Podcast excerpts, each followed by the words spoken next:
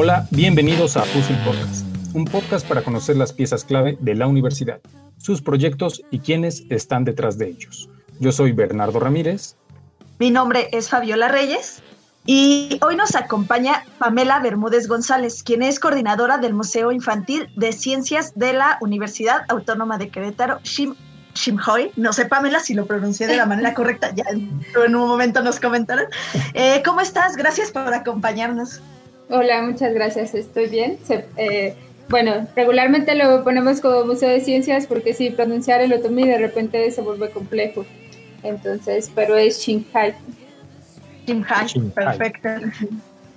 Muy bien. Y bueno, Pamela, eh, bueno, de antemano el museo ha tenido bastante éxito, ¿no? Eh, sin embargo, estamos seguros de que hay, aún hay gente que no lo conoce por lo que nos gustaría que iniciemos con un poco de historia o antecedentes, pues de cómo surge lo que es el Museo Infantil de Ciencias. Sí, claro. Mira, el museo, bueno, surge como una iniciativa de, la rectora, de la doctora Tere Gasca y de la doctora eh, Tere Besné, de crear un espacio donde se pueda divulgar la ciencia o de toda la investigación que se genera dentro de la, de la universidad pero a un público más amplio, ¿no? Eh, en este caso se pensó en los niños, porque eh, los niños son los que todavía no tienen muchos constructos sociales bien reafirmados, ¿no? Entonces nos interesaba mucho como crear un espacio que pudiera eh, enseñarles lo, lo, divertido que puede llegar a ser la ciencia, ¿no? Entonces, con base en eso, ellas plantean este proyecto de crear este espacio entonces se empezó a trabajar a lo largo de más o menos seis meses para poderlo inaugurar. Se inauguró eh, finalmente el 25 de junio del, del, 2019 y es así como se empieza ¿no? a crear, eh, a, a, tener ese espacio donde se empieza a divulgar, divulgar un poco del conocimiento que se genera eh, no solo en la Facultad de Ciencias Naturales. Si bien se pensó primero como en la Facultad de Ciencias Naturales, dado que es un museo de ciencias, pero pues obviamente la ciencia no solo es biología, ¿no? También tenemos historia, filosofía, entonces eh, tiene ese objetivo, ¿no? De dar a conocer eh, mucha de la investigación que se genera en la universidad a un público más amplio, eh, especialmente los niños. Órale. he estado un poquito apegado yo ahí a la, a la historia del, del museo por meramente por donde me ha tocado trabajar. Eh, me gusta mucho el proyecto, de hecho, como llegué un poquito a conocer todo este proyecto fue porque en algún momento le dije a Tere, oye, estaría chido que, que la UAC tuviera un museo.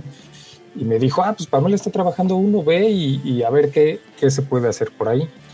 Y, me acuerdo que en, ese lapso de tiempo hubo un momento en el que estaba lo, de, lo del nombre, de, de, de qué nombre tendría el museo y cómo a mí me tocó la parte de la página de internet, de que si se le ponía de uno, de otro, y que, que el, cómo le iba a buscar la gente y todo eso. Eh, el nombre me, me encanta. Y, justo en este punto la historia, si, si, nos puedes compartir un poco cómo se eligió este nombre, de, de dónde surge este, la pronunciación, pues ya nos dijiste más o menos cómo va, pero cuál es la historia que hay detrás de, de esta elección. Sí, en efecto, Bernie, eh, ha sido fue complicado, la verdad. Ya teníamos que casi todo el proyecto y aún no se había definido el nombre. Este, en lo personal fue, fue complejo para mí porque quería que el nombre reflejara todo lo que podías ver, ¿no? Todo, en una palabra, lo que era, lo que iba a ser el museo, ¿no? Entonces estuvimos platicando con todo el grupo de trabajo que fue bastante interesante porque al final se empezaron a, bueno, a llegar gente de, diferentes licenciaturas, ¿no? De ingeniería, de bellas artes, de filosofía. Entonces eso lo hizo muy, muy, muy un grupo multidisciplinario muy bonito, la verdad. Entonces al final eh, tuvimos, fuimos a filosofía, entonces obviamente tiene que ver un poco, pues que yo vengo de una comunidad indígena otomí, entonces también un poco de las raíces mías y un poco también que el otomí es una lengua que se habla todavía en, Querétaro, ¿no? Y que la universidad tenía un proyecto de, rescate de las lenguas indígenas, ¿no? Entonces pensamos en eso, que fuera Shinhai, porque significa universo, y prácticamente pues así empezó a, generarse el conocimiento de todo lo que tenemos, ¿no? Esa inquietud que tenía el ser humano nata de, saber qué es lo que está viendo, ¿no? O sea, desde antes, ¿no? ¿Qué es eso que vemos en el, en el cielo que brilla, ¿no? ¿Qué, ¿Por qué nos podemos comer esto y eso? Entonces por eso es que seleccionamos esa, esa palabra que significa universo y que engloba prácticamente todo lo que vemos y todo lo que vemos lo podemos estudiar, ¿no? Prácticamente.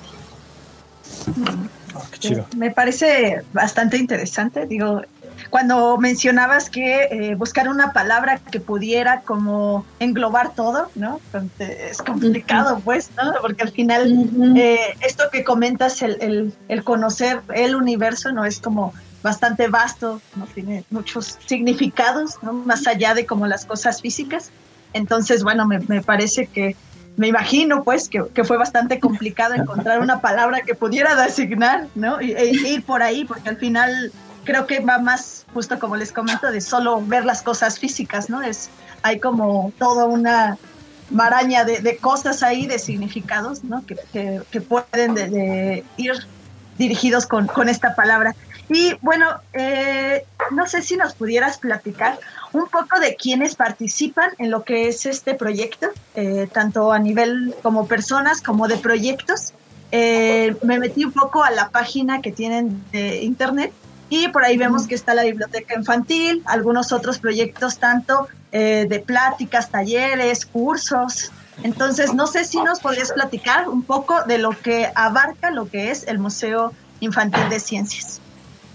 Sí, mira, en sus inicios empezamos con un grupo de, bueno, nos apoyaba la Facultad de Ciencias Naturales, Ingeniería, Filosofía, eh, Artes también nos estuvo apoyando. Eh, éramos un grupo pequeño en realidad, o sea, yo me acuerdo que partía mucho con dos, dos estudiantes de Ciencias Naturales, éramos como 10 personas, bueno, a Bernie le tocó ahí andar también en este proyecto.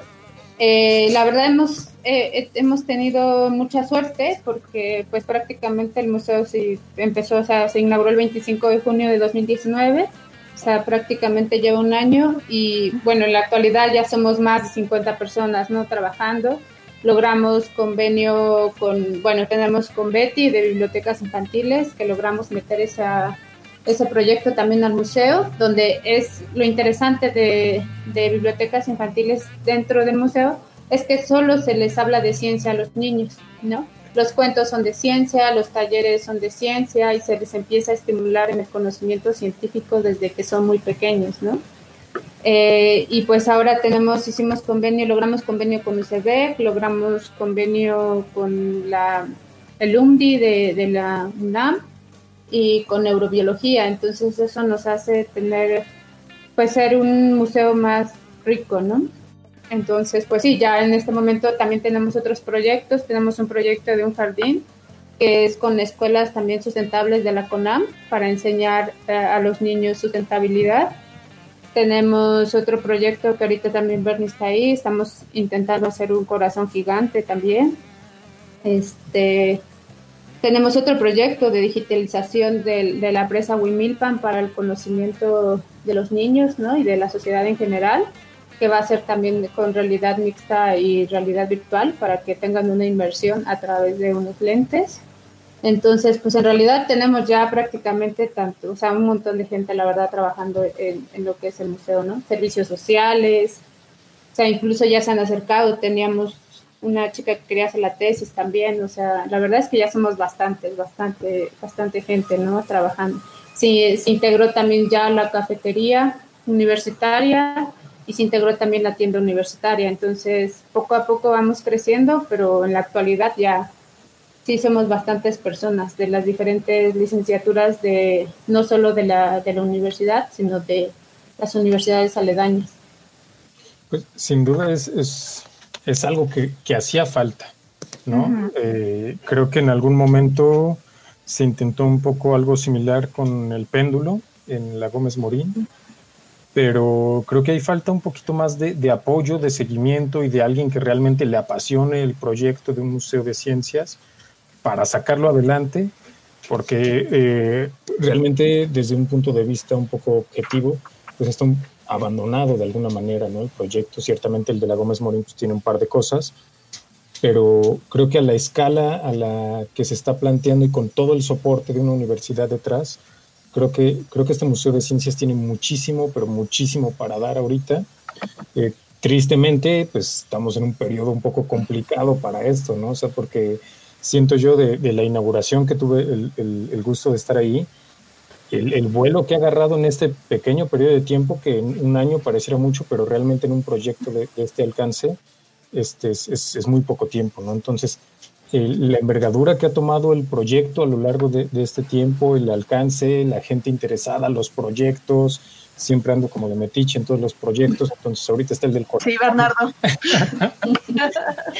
de alguna manera me, me, toca algo ahí siempre, pero, pero creo que de alguna manera la, contingencia empezó como a, bajar el ritmo, creo, en muchísimas actividades.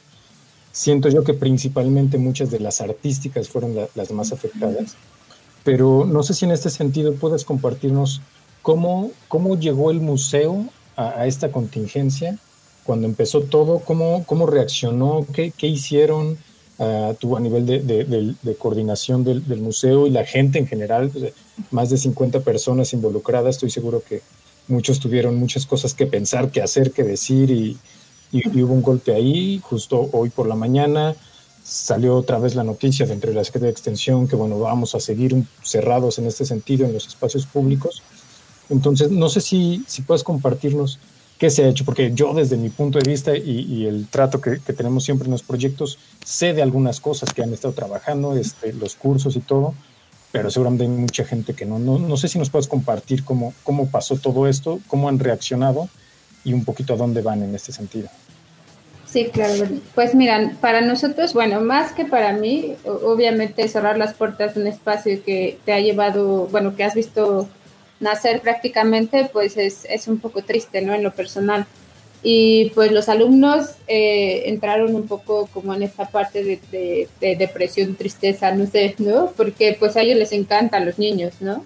Y estar dándole los talleres y esta parte de contacto humano, ¿no? Para ellos ver a un niño, bueno, sí, ver a un niño feliz o que un niño esté preguntando más, para ellos es gratificante, ¿no?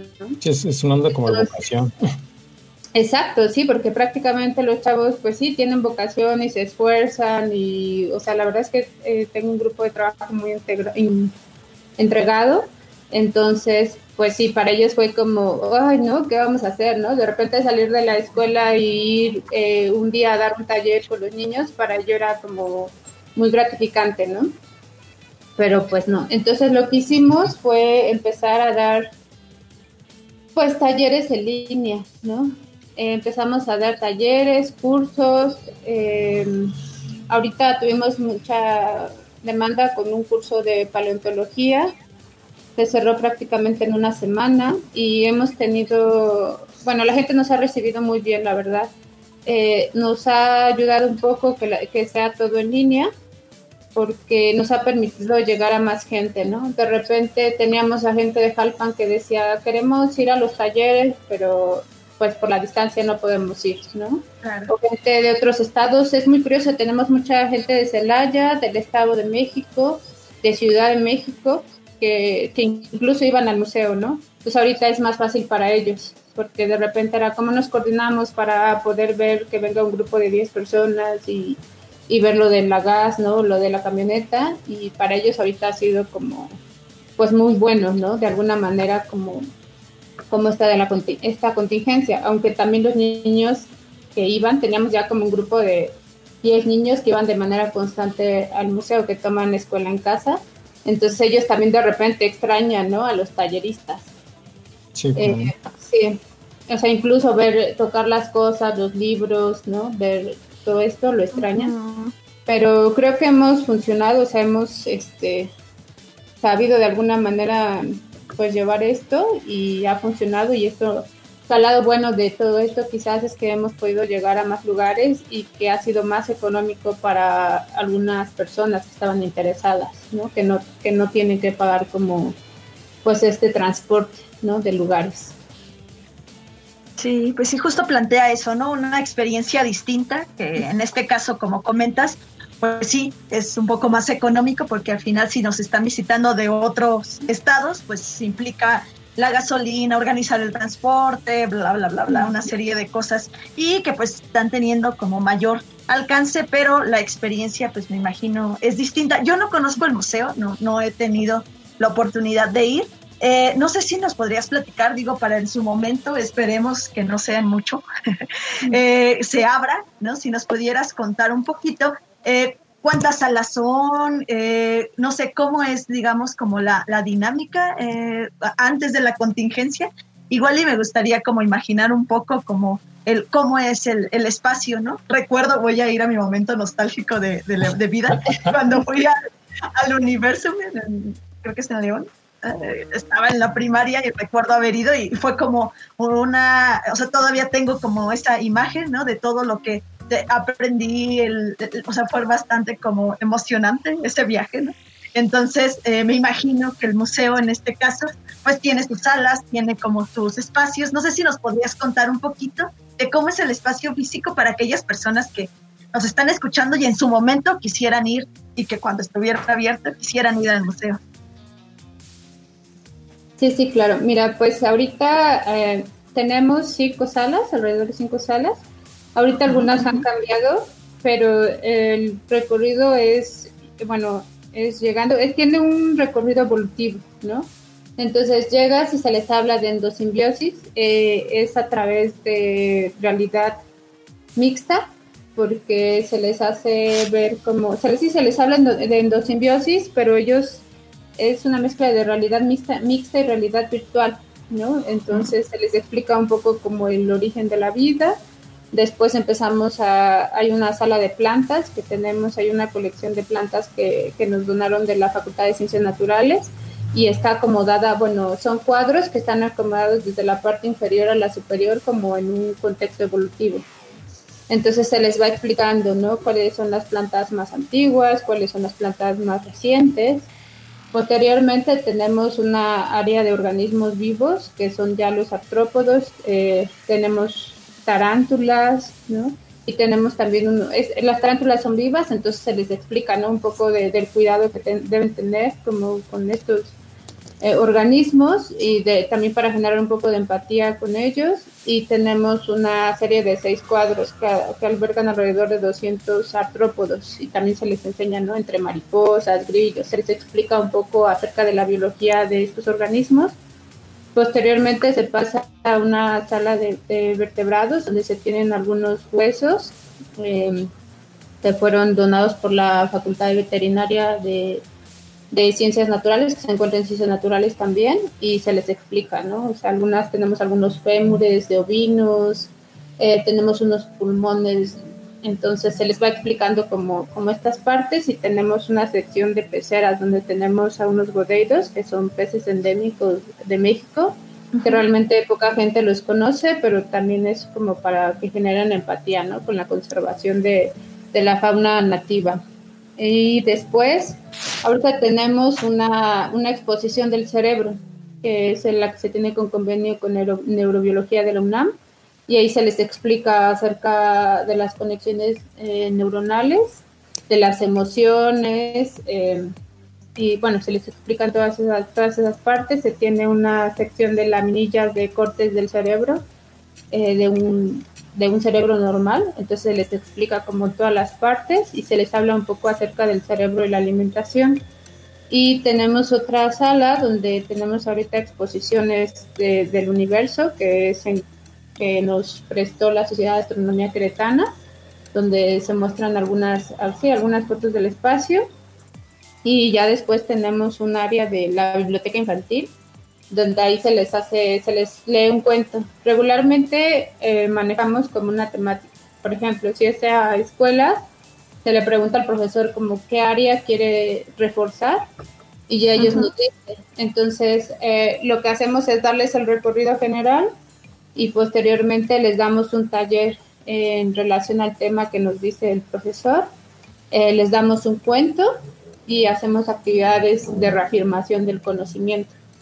Entonces, con eso nos aseguramos que el tema que quieren los profesores realmente eh, sea asimilado por los estudiantes, ya que lo hacemos de manera física, de manera visual, de manera auditiva, ¿no? Entonces, prácticamente debería de, permear el conocimiento. Y ya, por ejemplo, si quieren del cerebro, también nos, nos enfocamos, o sea, aparte de que damos el recorrido general, nos puntualizamos sobre algunas de las salas o sobre algún tema que, que quieran ver y también nos, nos adecuamos a las edades, es decir, si es para niños, les hacemos un taller específico para niños y damos hasta hemos dado talleres para prepa también, entonces también se hace una dinámica completamente distinta, entonces este si nos vamos adecuando, te digo, se hace el recorrido general y posteriormente se les hace un eh, se enfatiza en, el, en el área que nos diga el profesor. Igual si es ah, nos ha tocado de repente muchas de las mamás que, que dan educación en casa, nos piden un tema, por ejemplo, y ahí sí lo que pedimos es que sean mínimo 10 niños, ¿no? Para organizarles el taller. Entonces ya, ya ellas nos dicen, ¿no? Por ejemplo, igual el cerebro, entonces ya enfatizamos en un taller para el cerebro.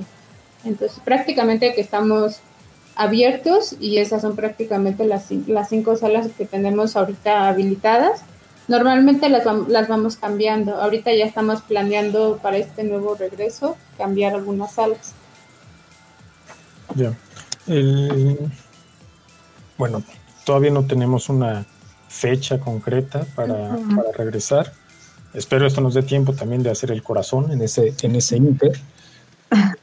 no sé si, si haya algunos proyectos ya como pensados, a lo mejor no, no inmediatos, pero sí a, un corto o mediano plazo de, hacia dónde va todo esto, hacia dónde quiere dirigirse el, museo, un poquito cuál es la visión que, se tiene para el museo, digamos, tras, tras todo esta, este tema de la, de la contingencia. Regresaremos con 20.000 protocolos encima y, este, y poco a poco iremos normalizando el proceso o adaptándonos a esta nueva normalidad. Pero no sé si, si a estas alturas es posible que, vislumbres un, horizonte para el museo. Sí, bueno, tenemos varios proyectos que hemos estado trabajando, eh, entre ellos obviamente lo de corazón que tenemos, tenemos, eh, la verdad es que estoy muy entusiasmada también por lo del, otro proyecto que es la digitalización de la presa Huimilpa, ¿no? que, también se va a hacer, un, vamos a sacar un cómic, eh, y va a ser, te digo, con, bueno, con estos lentes Oculus. Entonces, tenemos varios proyectos que, que, esperamos que salgan, o sea, los estamos trabajando, la verdad, de manera constante y fuerte para que puedan estar listos este, en, cuanto regresemos. Eh, la ventaja que tenemos un poco con la ciencia que puedes jugarla también. Eh, afortunadamente tenemos un gran estacionamiento, ¿no?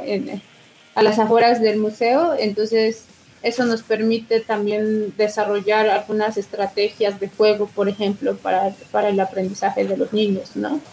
Y un poco queda mucho, bueno, un poco mucho en realidad queda la creatividad de los estudiantes, ¿no? Porque al final los talleristas son, los estudiantes y los talleristas son los que hacen todo, todo ese trabajo, ¿no? Entonces, se puede enseñar eh, ciencia también desde de esa área para que no tengamos grupos tan reducidos dentro del museo, ¿no? Y desarrollar otra, otra serie de estrategias que hemos estado discutiendo con el grupo de trabajo, ¿no? Para ver cómo abordamos y seguimos trabajando en estos proyectos que seguramente ya, ya que estén, pues se los haremos saber y, aprovechar como esa gran, también tenemos una gran área de jardín ahí que nos permite tener exposiciones al aire libre, por ejemplo, ¿no? y no estar como dentro de un espacio tan que pueda ser perjudicial para pues para los visitantes quizás o no sé para nosotros incluso no de, de, todas estas medidas que de repente uno tiene que tener ¿no? y no está tan acostumbrado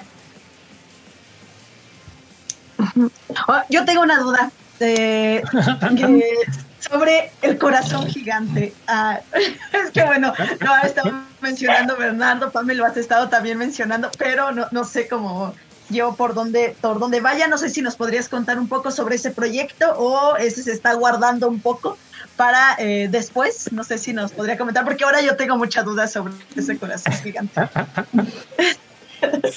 Sí, pues la verdad lo vamos a guardar. Ah, no. ¿Te vas, a, quedar con la duda. bueno, pues estamos intentando enseñar que, que la gente tenga empatía, bueno, no solo empatía, sino que conozca su, su, cuerpo, ¿no? Prácticamente, y pues un órgano como el corazón, o sea, es prácticamente vital, diría yo, ¿no? Incluso para que la gente también pueda conocer la fisiología, el funcionamiento y esto les permita cuidarse más de alguna manera.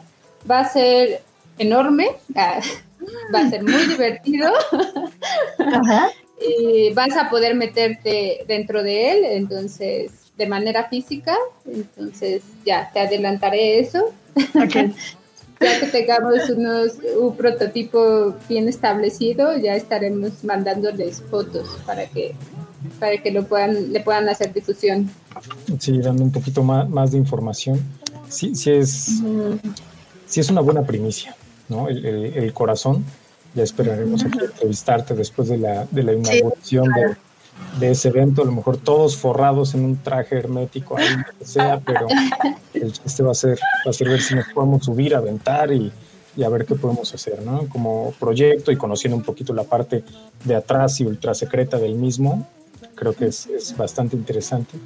Y creo que como iniciativa, cuando yo escuché el, el proyecto, sí fue como de esos, de esos deseos que tenía de niño de los museos, que, que luego veías en otros países. Había uno, creo que era una Alicia en el País de las Maravillas. Ah, sí, sí, sí. Ese, tipo de cosas.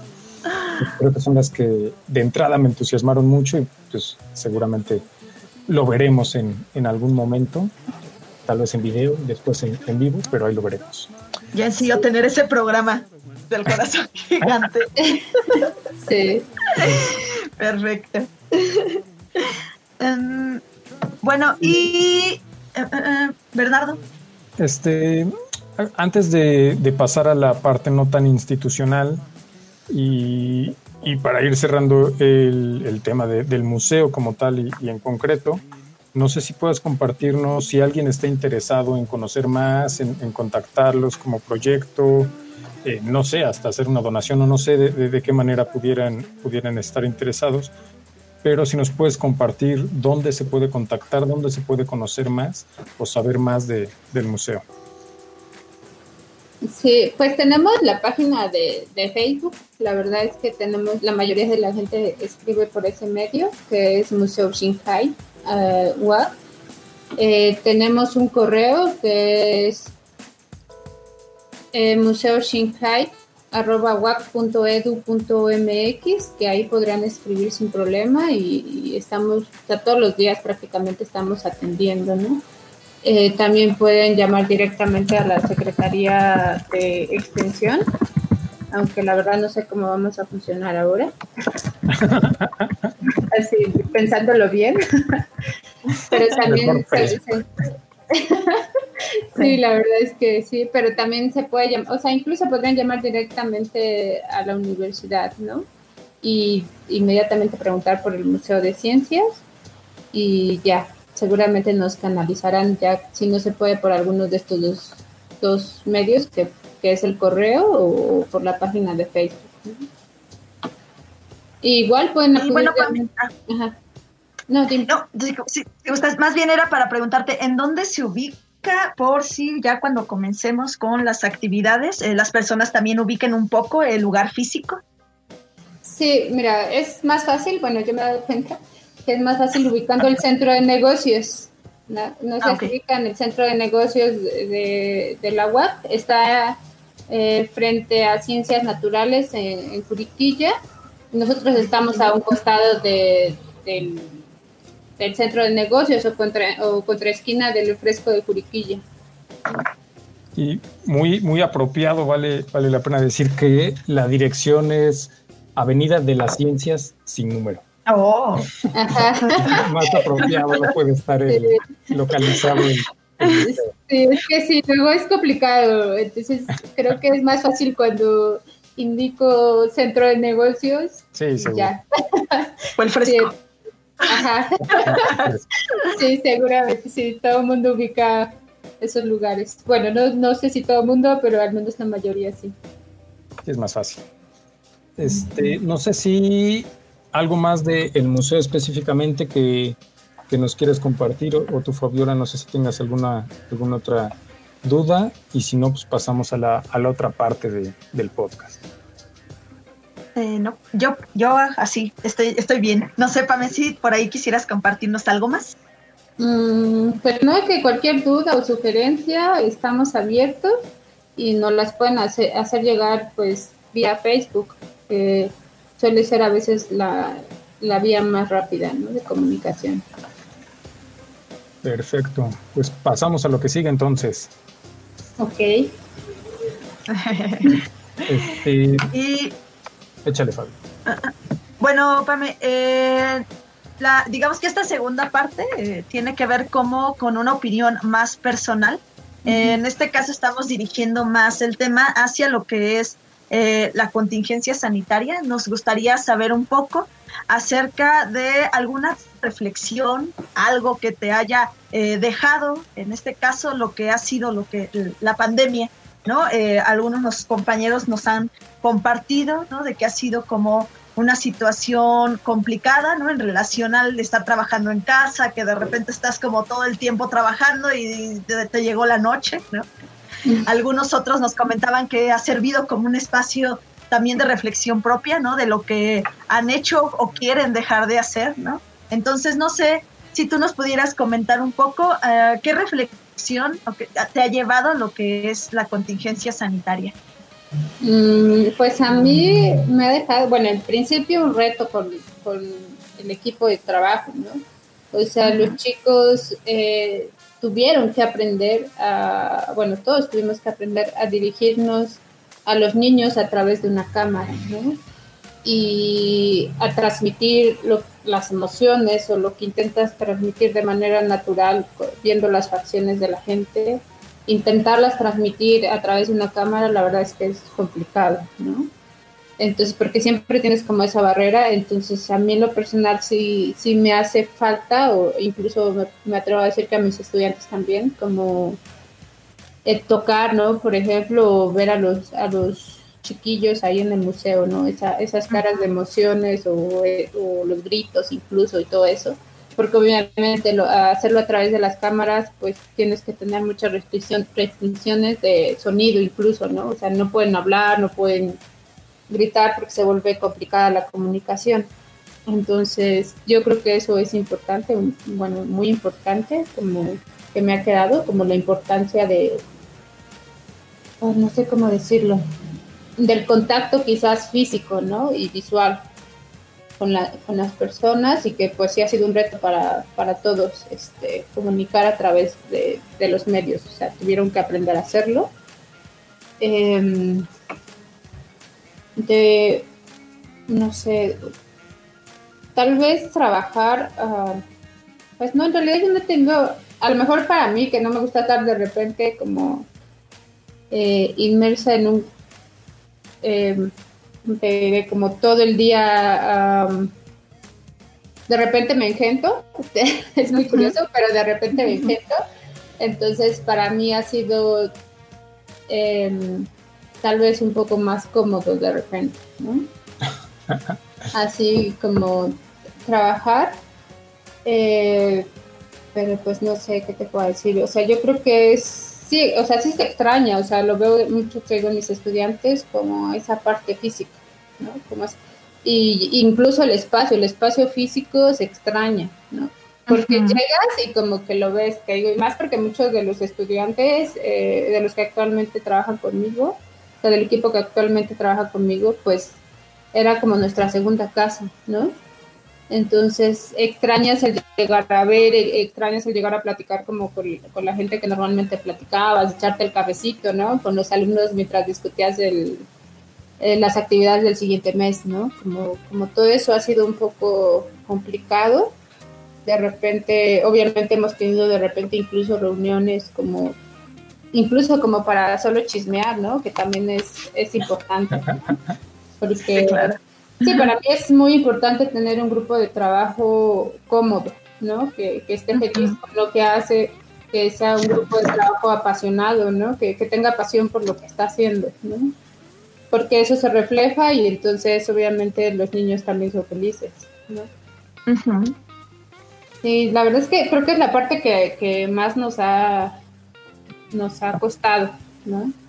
como esa parte de, juguetear con los niños, de que tú ves a un niño tocar un libro, ¿no? Y que se lo lleva por toda la biblioteca infantil y que se sienta y que lo está hojeando, que solo ve las imágenes, pero para uno es gratificante, ¿no? O que empieza a preguntar, ¿no? ¿Por qué, ¿Por qué esa tarántula? ¿Por qué tiene tantas patas, ¿no?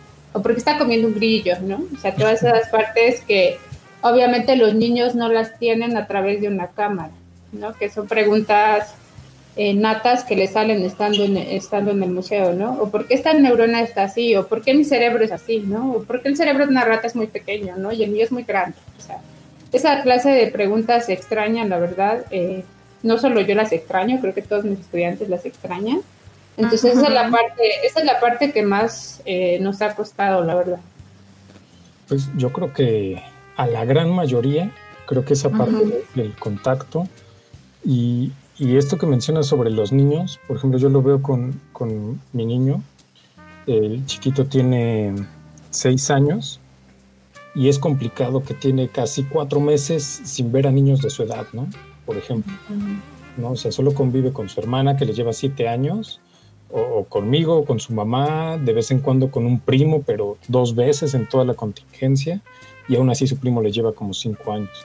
Entonces, creo, creo que esa parte del, contacto, ciertamente habemos muchos adultos, bueno, yo no, pero sí hay muchos adultos que, que, gustan mucho de este contacto físico, de llegar y oh, buenos días, de cotorrear y platicar, hasta esta parte que mencionas, ¿no? Como del chisme, ¿no? De llego y qué pasó cuando te fue el fin de semana y, preguntas que a veces ya en retrospectiva uno dice, pues es la charla trivial, pero luego esa charla trivial también es como un poquito de desahogo de, de, este contacto y ahorita no se tiene, ¿no? hay gente como yo seguramente que vivimos entre dos o tres monitores y no acostumbramos ver nada más que dos o tres monitores en la vida y, y a lo mejor no estamos tan, tan afectados por eso, pero al menos así de, de, primera mano, sí creo que los niños sí tienen un gran, una, una, gran afectación en este sentido, ¿no? Porque hay veces que ni siquiera están con sus papás, aunque estén en la misma casa con ellos. A mí me pasa, ¿no? Porque yo, hijo, espérame, ahorita voy a tener una, extra mega larga junta con, con, la secretaría, entonces dame chance, ¿no? Y, este, y, es diferente la dinámica a un fin de semana normal donde sabes que sí están todos, ¿no? Entonces sí es, es, es interesante cómo nos ha cambiado todo este, este, eh, toda la perspectiva, eh, este tema de la, de la contingencia. Y aquí viene justo de, de la mano de esto, como la, otra pregunta que solemos a este, mencionar en, este, en estos casos, que tiene que ver con ese tiempo de ocio nuevo, ¿no? De repente ya trabajamos mucho, habemos quienes somos workahólicos que trabajamos todo el día y nos gusta. Y, hay casos de gente que, que, dice, pues por fin me puse al día en todas las series que tenía pendientes, en los libros, por ahí alguien me recomendó hasta un videojuego, ¿no? Que nunca había, o sea, tenía años sin jugar un videojuego y me reencontré con mi, lado gamer y me encantó, ¿no? Hay, hay, gente que ya nos dijo, pues lo mío, lo mío son las románticas, ¿no? También, ¿no? Que, como al día en, en temas este, de películas románticas y, y, y, recuperando las ochenteras, ¿no? Entonces, no sé, en, en este caso, tú, Pamela, ¿qué has hecho con este nuevo tiempo libre? ¿No realmente has tenido un nuevo tiempo libre? ¿No? Este, esta estancia en casa ha cambiado. En el caso de, no me acuerdo quién nos comentaba que, que empezó a cocinar, ¿no? O sea, que regularmente no cocinaba y de repente empezó a cocinar. Hasta, su, su, dieta al cambiar y al hacerse ella misma, este, bajó de peso, una cosa así, ¿no? O sea, que, que notó un cambio radical en, en sí mismo con, con, este hecho. Entonces, no sé, en esta parte que es como la parte como curiosa y de entretenimiento y de, pues, pues no sé, más humana quizá, ¿Cómo estuviste tú? ¿Qué, viste? Qué, leíste? ¿Qué nos recomiendas? ¿Qué, has hecho? Mira, yo regularmente soy como, intento ser un poco disciplinada. Yo de manera natural soy de las que creo que siempre hay tiempo para todos y si lo sabes organizar, ¿no? Entonces yo normalmente hacía pues ejercicios, o ciertas cosas que me, que me gustaban, ¿no? Eh, sí he cambiado un poco, creo que he tenido un poco más de tiempo eh, para estar con, con, la gente que quiere, ¿no? Porque regularmente suelo ser como muy solitaria tal vez, entonces era mucho como mi, mi rutina diaria, ¿no? Entonces ahora pues sí, sí me ha permitido estar un poco más con, la gente que quiero y también esta parte que tú dices de la alimentación, o sea, yo de repente es como, no, tengo que llegar a esto, o sea, y jalaba así una galletita, no sé, lo que fuera, ¿no? O sea, nunca ha sido como, como importante para mí, mientras el termo estuviera lleno de café era como lo demás no importa, ¿no? Entonces, yo creo que me ha ayudado en eso. Sí, sí, luego era todo un drama ahí con los estudiantes, ¿no? Pero yo creo que me ha ayudado en esa parte, creo que sí he cambiado, he tenido como ese, me he dado más ese tiempo como para, sí, para cocinar y para estar más como con la gente que, uno quiere, ¿no? Incluso hablar más con, esta gente que uno quiere, ¿no? O sea, de repente amigos que hacía añísimos que no, que no hablaba igual porque la dinámica de trabajo, pues de repente es complicada para todos, entonces ahora que se da esto genera un poco de mayor estabilidad quizás, entonces eso me ha permitido la verdad tener como comunicación con, sí, con gente que uno quiere, ¿no? Que, de manera natural se complica por, los tiempos. Pues está eh, positiva, ¿no? La, situación, creo que el, el tener este tiempo o el manejarse por estos medios permite muchas cosas, ¿no? En este caso igual a mí me pasó como el estar, eh, el, implicar y moverte a la oficina, estar en la universidad, de repente estabas todo el día, ¿no? Y obscurecía y era como, ah, ahora tengo que regresar a mi casa. y solo era como en el de, hola, ya llegué, ¿no? Y, creo que en relación a lo que comentas, ¿no? El, el organizarte y el estar como en, ahora en otro espacio, ¿no? Realizando las, las actividades que normalmente haces, pues te permite también el estar con aquellas personas con las que normalmente pues no tenías como el tiempo, ¿no? O esto que comentas de con los amigos, ¿no?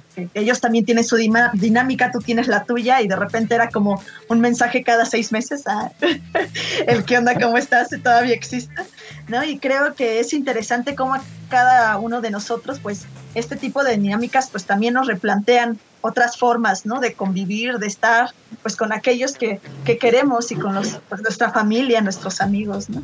Entonces, bueno, Pablo, pues, te agradecemos mucho que nos estés compartiendo como esta parte, como comentaba Bernardo, pues nos interesa también mencionar quiénes están detrás de todos esos proyectos, ¿no? Al final, ahorita nos contaste como todas las actividades, proyectos que vienen en puerta, ¿no? Pero en este caso, pues está Pame, ¿no? Quien este, está también coordinando todo esto y creo que también reconocer has comentado mucho acerca del trabajo de los estudiantes y las estudiantes, ¿no? Que la verdad es bastante eh, gratificante trabajar con ellos. A nosotros nos ha tocado ya en algunos proyectos y cuando les gusta, ¿no? Cuando están bastante interesados en ello, proponen muchas cosas.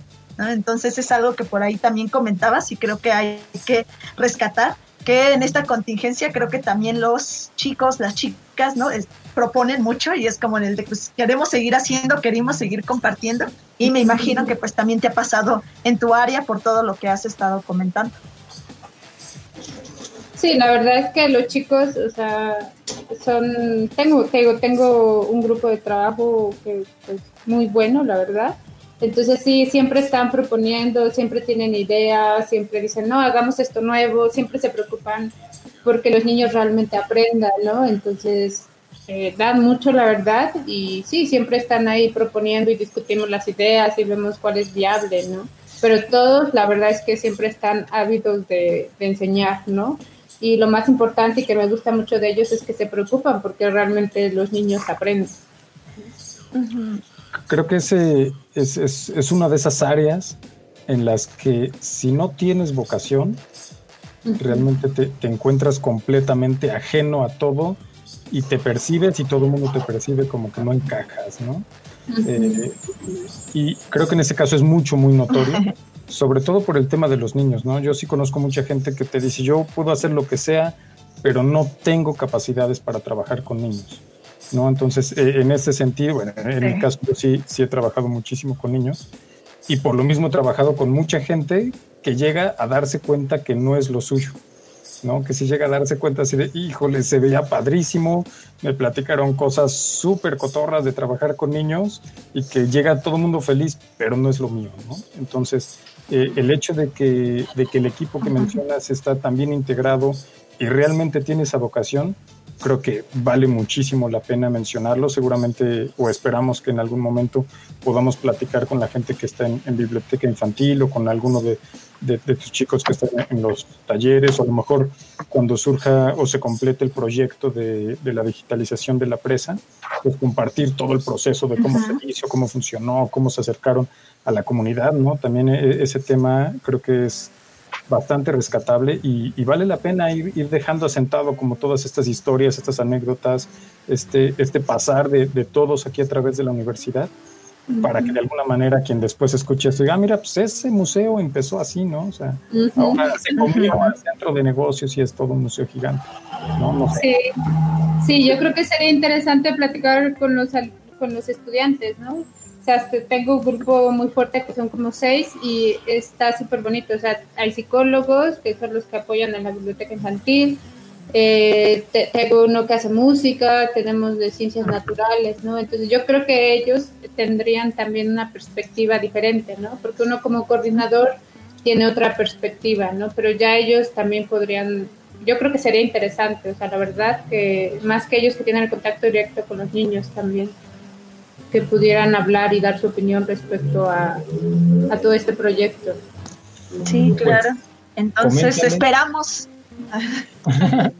Platícales, diles y si les late, pues ahí vamos haciendo un, episodio, ¿no? A lo mejor pueden ir concretando algún proyecto en particular que no hay. Como ven, si presentamos este y hacemos un episodio sobre eso y, y vamos ahí construyendo un poco más el podcast, construyendo más y consolidando los proyectos, difundiéndolos y sobre todo pues conociendo a las personas que hay de, detrás de todos estos proyectos, ¿no? Luego se ve a la universidad como una institución, un ente ahí que hace cosas y produce cosas, pero todo eso pues, lo hace lo hace alguien que, que ve series y lee libros y, y, hace cosas, ¿no? Más allá de, de, ser un engrane más, ¿no? Exacto. Pues sí, sí, lo platicaré con ellos y a ver, a ver qué dicen.